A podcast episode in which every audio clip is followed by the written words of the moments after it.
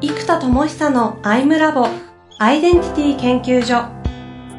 私は何者なのかそれは人類にとっての永遠のテーマ。15年の歳月をかけ開発された統合された究極の私と出会える技術アイミング。不確実性の時代を生きる次世代リーダーのためにアイデンティティの本質について語り尽くします。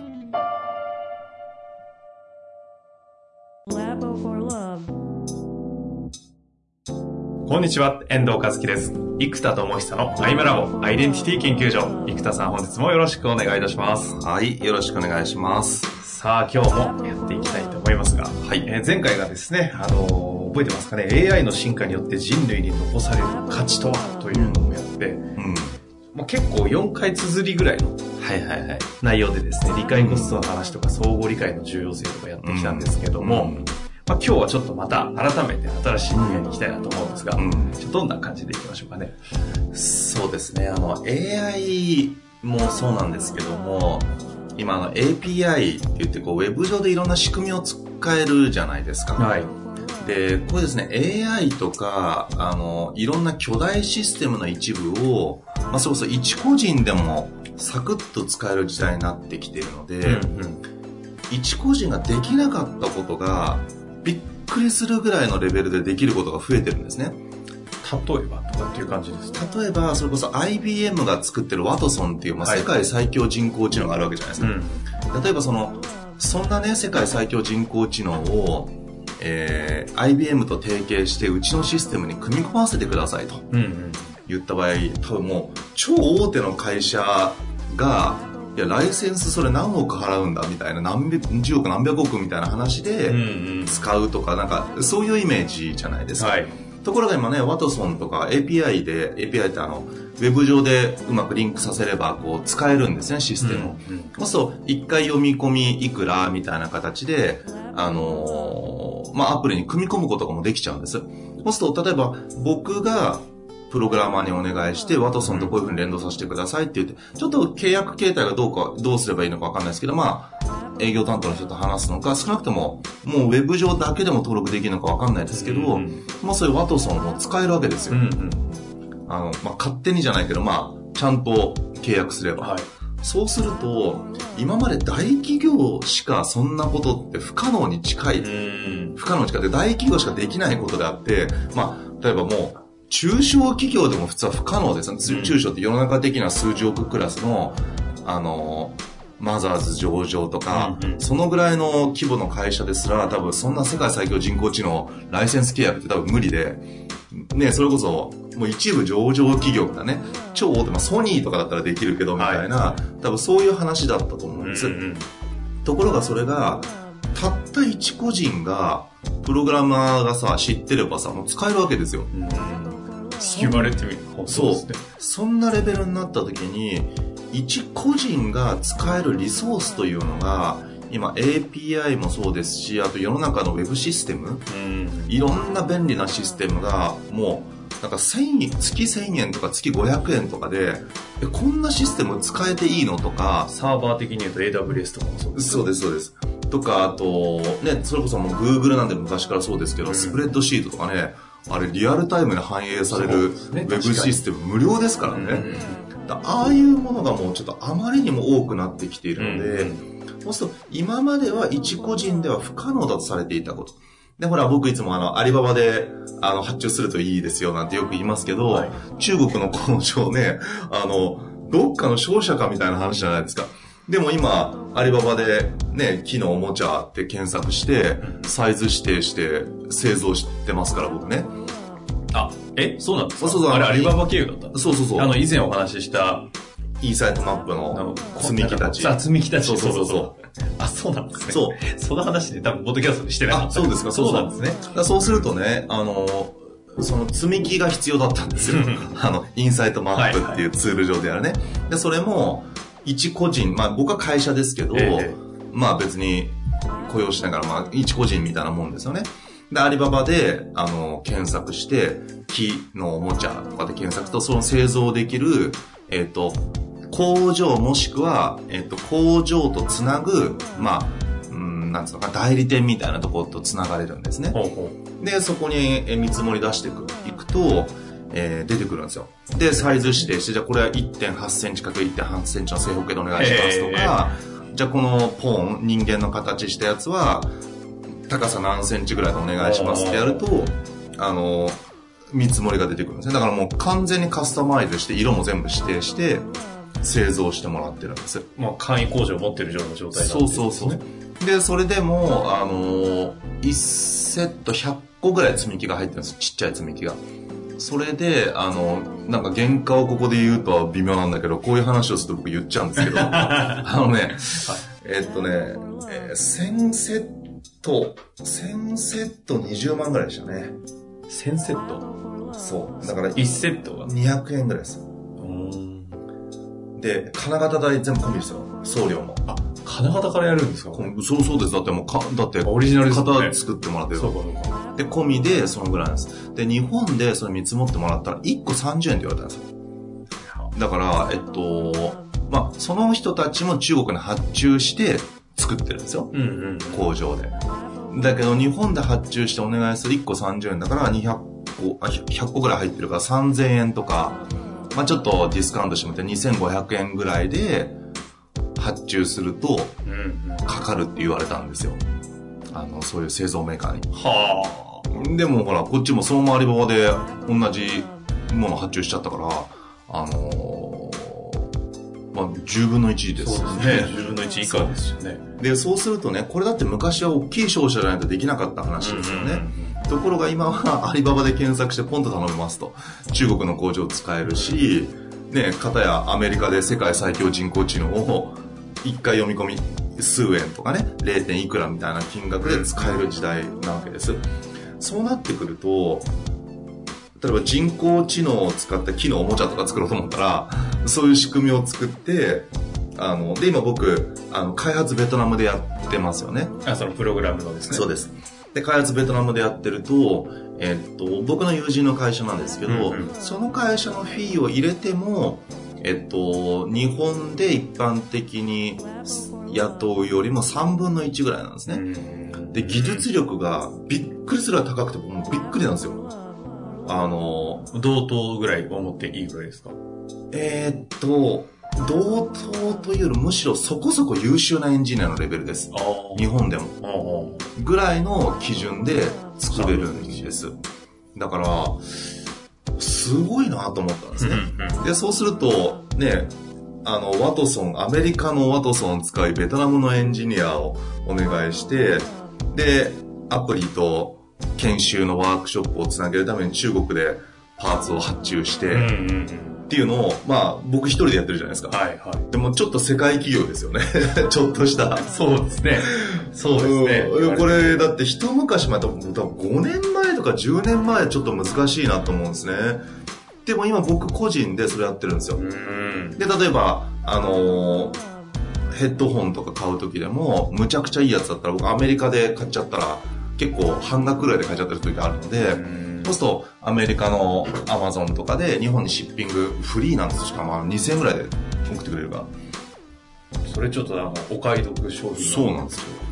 だからら、話ですね。いや、だから僕情報みたいな話結構その2、3万以上のものは、日本のアマゾンで検索して、アメリカのアマゾンでも同じ商品検索して、その、ドルのさ、比較と、あとシッピングフィーがいくらかとか、あと、アマゾンから直接シッピングできないやつもあるんです。うんうんでも、直接できるやつもあるから、その場合はもう、そのまま、アメリカのアマゾンでもアカウント作っとけば、話全然それちゃいますけど、Amazon のジャパンと Amazon の USA って両方検索していけばいいんですか？そうそうそうそう。あ、そんな違ったりするもんですか？違います。特にアメリカの製品、うんアメリカの製品の場合は、向こうの方が半額ぐらいになってる可能性があります。ものによります。うんうんので、なんで並行輸入とか逆にね、それをまた転売屋さんが向こうで、はい。例えば150ドルのものを日本でじゃあ3万円で売ってましたと。うんで、日本のアマゾンに2万5千円ですって言って日本最安値出してるわけですよ。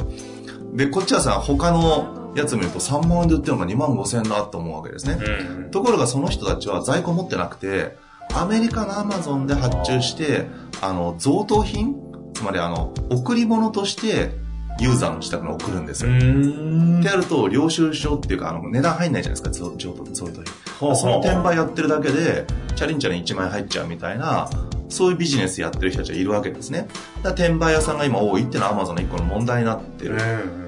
ただ正直 Amazon 側は流通量が増えるからまあ問題ないと思っちゃうんですよ、多分ね。日本の会社って多分そういうの規制すると思うんですけど、多分もう、いっちゃいっちゃいだと思うんですよ。売り上げ上がるから多分だけど、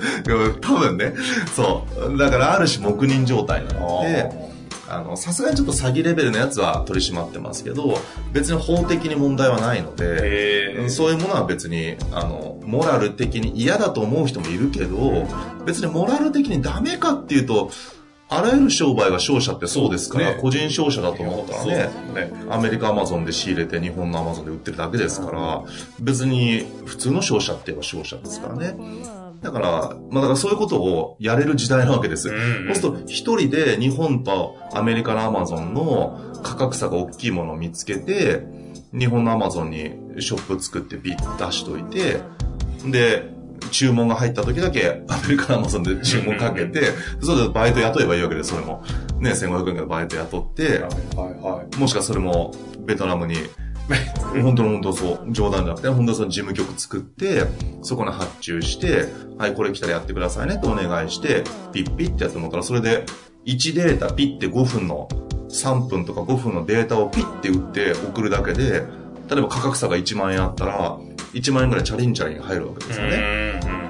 ってやると結構月100万300万みたいな話が、まあなんか最近流行りの転売ビジネスなんですよ。だから意外とその100万ぐらい作るんだったらそういうやり方でも十分いけちゃう。はいただみんながやるから、あの、結局微妙ですけど、ただ要は言いたいことは何かというと、えー要は世界中のあらゆるシステムや工場や人というリソースを個人のレベルでサクサクつ使えるような時代になってるということなんです。で、これを知らないと、自分のできるかできないかということに対しての制限をむちゃくちゃかけてることになってるんですよ。だって、リスナーの方で、じゃあ、わかりました、じゃあ、あの、おもちゃメーカーやってくださいと。いや、僕正直おもちゃ作るの夢なんですよ、つって。あ、でもやっぱ難しいですよね、中国の工場と契約して、って。でそこから輸入して、あの、交渉して、もう無理度高いじゃないですか。え、でも僕だってあれ発注したのって、正直あのメールピッて送って見積もりもらって、やりとり4回ぐらいやって、なんでもうあの、1ヶ月ぐらいで届きましたからね。で、シッピングもそんな早いんですか？そうそうそうそう。製造あの、もあって。あえっとね、ごめんなさい。それ1ヶ月でサンプルがパッと届いて。でもね、あでも2ヶ月ぐらいだから。でも2ヶ月ぐらい。まあ、とは言ってもね、意外とそもそういうことができない。そう、できないと思ってるからね。で、今まではできないというのが、確かに能力的に難しかった。もしくは、すごい信用力とかプレゼン力がないと、その国内のキーマンを動かすためには、それだけのプレゼン力や構想力、リーダーシップっていう、この人間力っていうのがとても重要だったわけですよ。ところが、現代では、じゃあそれでね、日本のメーカーのさ、すごい社長が、よし、君に、君のアイデア僕、ち力貸すよって言ってくれるリーダーシップやプレゼン力を持ってたのか、アリババで検索してポチッと依頼するかっていうと、ね。ほうほうほ実はこの情報や世の中にある API や世界中の仕組みを使いこなすってことが一個人ができてくると、できないと思い込んでたことがやたらできるんですよ。例えばね、AI なんかまさにそうですよね。だって、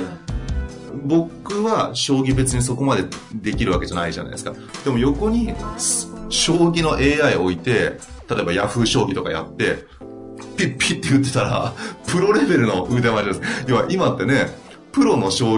棋のね、プロの棋士が AI とどっちが強いかっていうん結構 AI が勝ち始めてるわけですよ。うんそうそう、プロ棋士がもしかしたら、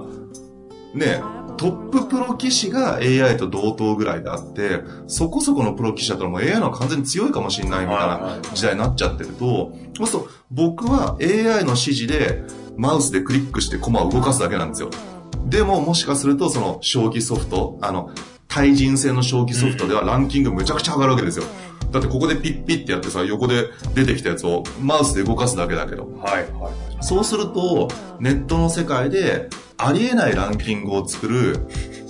まあ、ここね、アンチョコですけどね、うんうん、あの、チートですけど、AI でポチポチやって、やることもできるわけですよね。うんうん、でもゲームの世界でこれやったら、ね、な、何のためにやってんだって面白くないから意味がないですよ。でもこれが別にビジネスだったら、コンサルタントの話を聞いて、仕事がうまくいきましたと。なんか、まあ、将棋ほどね、あの、AI 化できるかな。でも、この AI に、えー、検索させて、僕はそれを納品しました。これは十分成り立つわけですよね。もっと将棋ソフトに言われた通りにポチポチやったら、ね、あの、ダメですけど、それでいいんだったら結構プロ棋士ぐらいの、まあ、もしくは、あ、アマなんだとかって話だったら多分 AI なんか多分もう強いんだと思うんですね。っていうことが、一能力個人として AI というのを装備した自分を、あの、パソコンに向かわせてマウスポチポチやって将棋の戦いやれば、それぐらいの能力を AI によって保管できるわけですね。そっかそれが資本主義の仕組みの中でやれることであれば、それが完全にキャッシュ化される。ポチポチでできちゃうし、っていうのがさっきのアマゾンだし。そういうことです。ただ今ってもう、あの、株とかもそうなってきてますよね。うん、そういう株ソフトが全部ポチポチやって、だからもう人間がポチポチしないわけですよ。株ソフトが全部もうポチポチしてくれる。うんで、そのソフトウェアがすごくうまくいったら、その株ソフトに投資する人たちが出てくるんですよね。株ソフト屋さんが、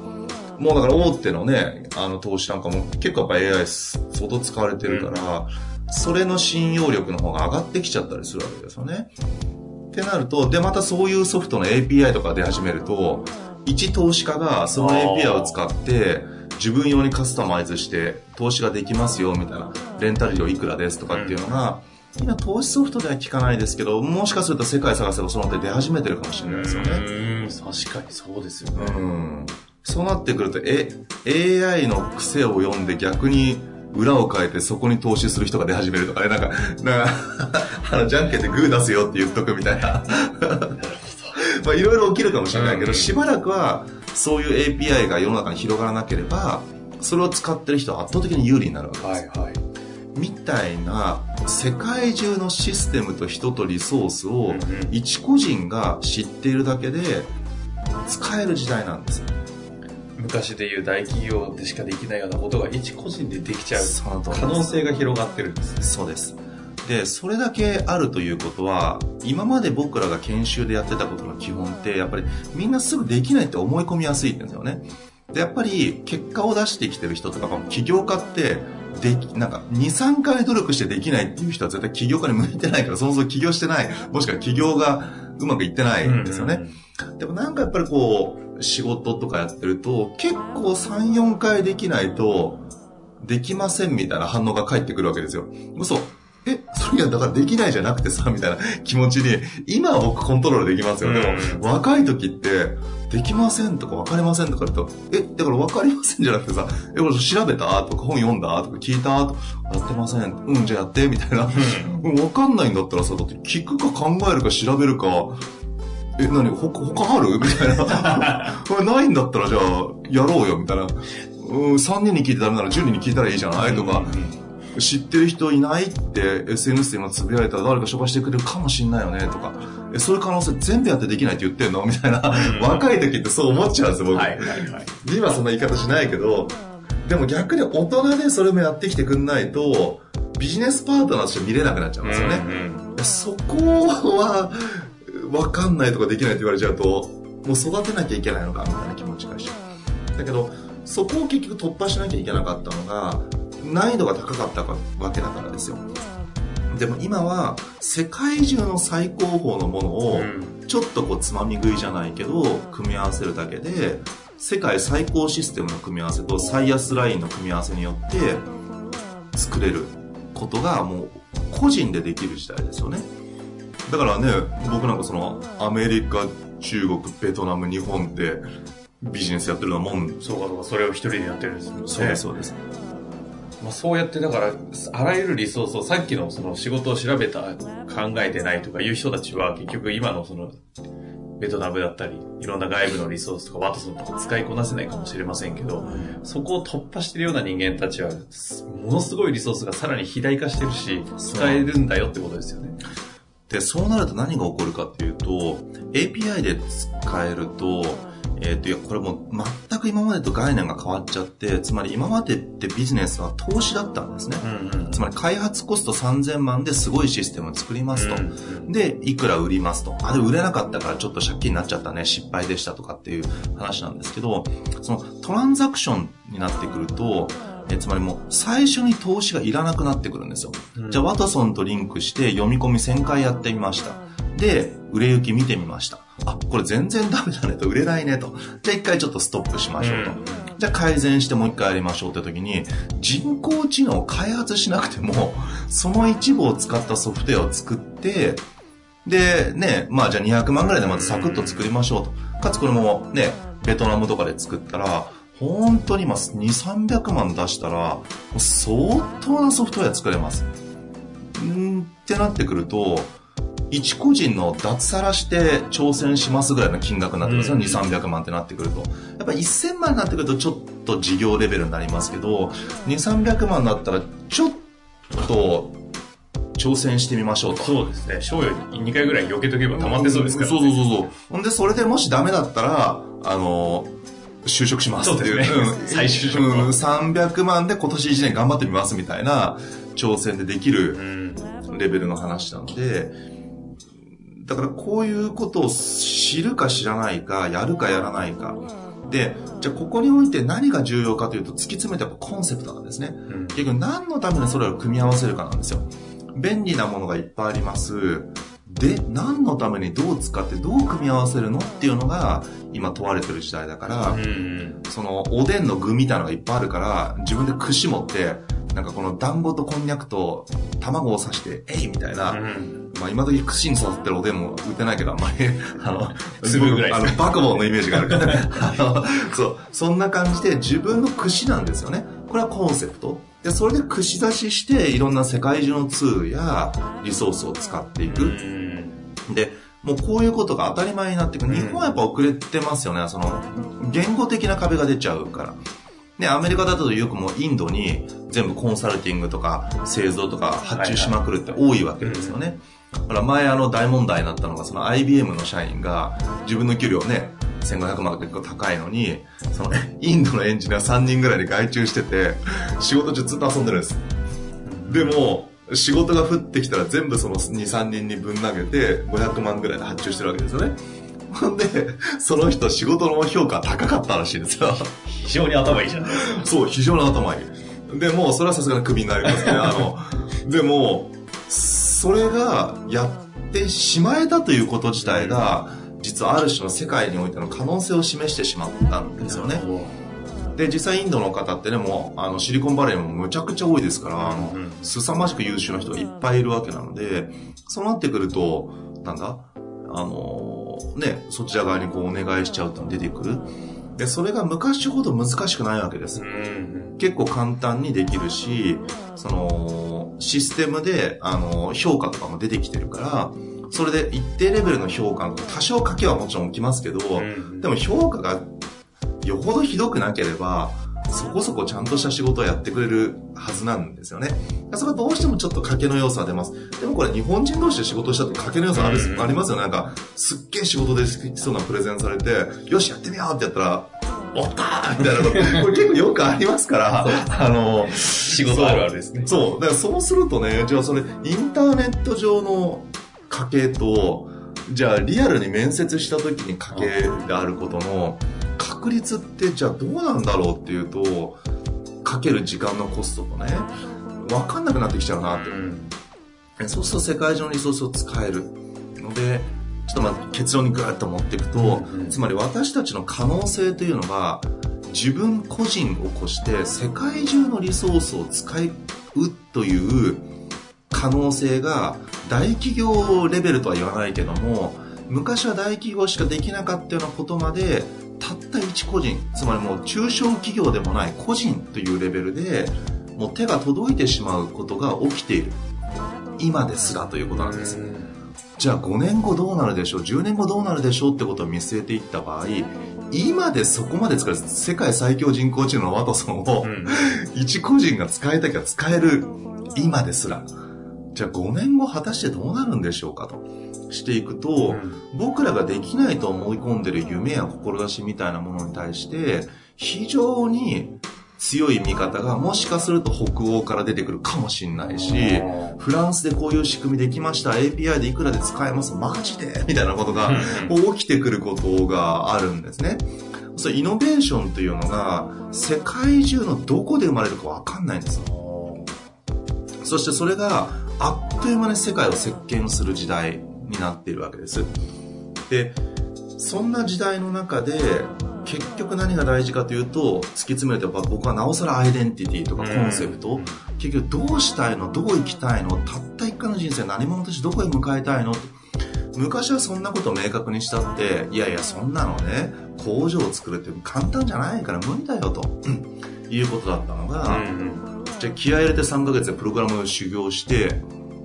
ワトソン使ってなんかこういう仕組み作りますって学習コスト3ヶ月で究極できなくないですよね。地頭がいい人だったら。ぐらいな時代。で、その可能性が広がった中で何者としてどこへ向かうか。そして可能性が無尽蔵に広がってしまったがゆえに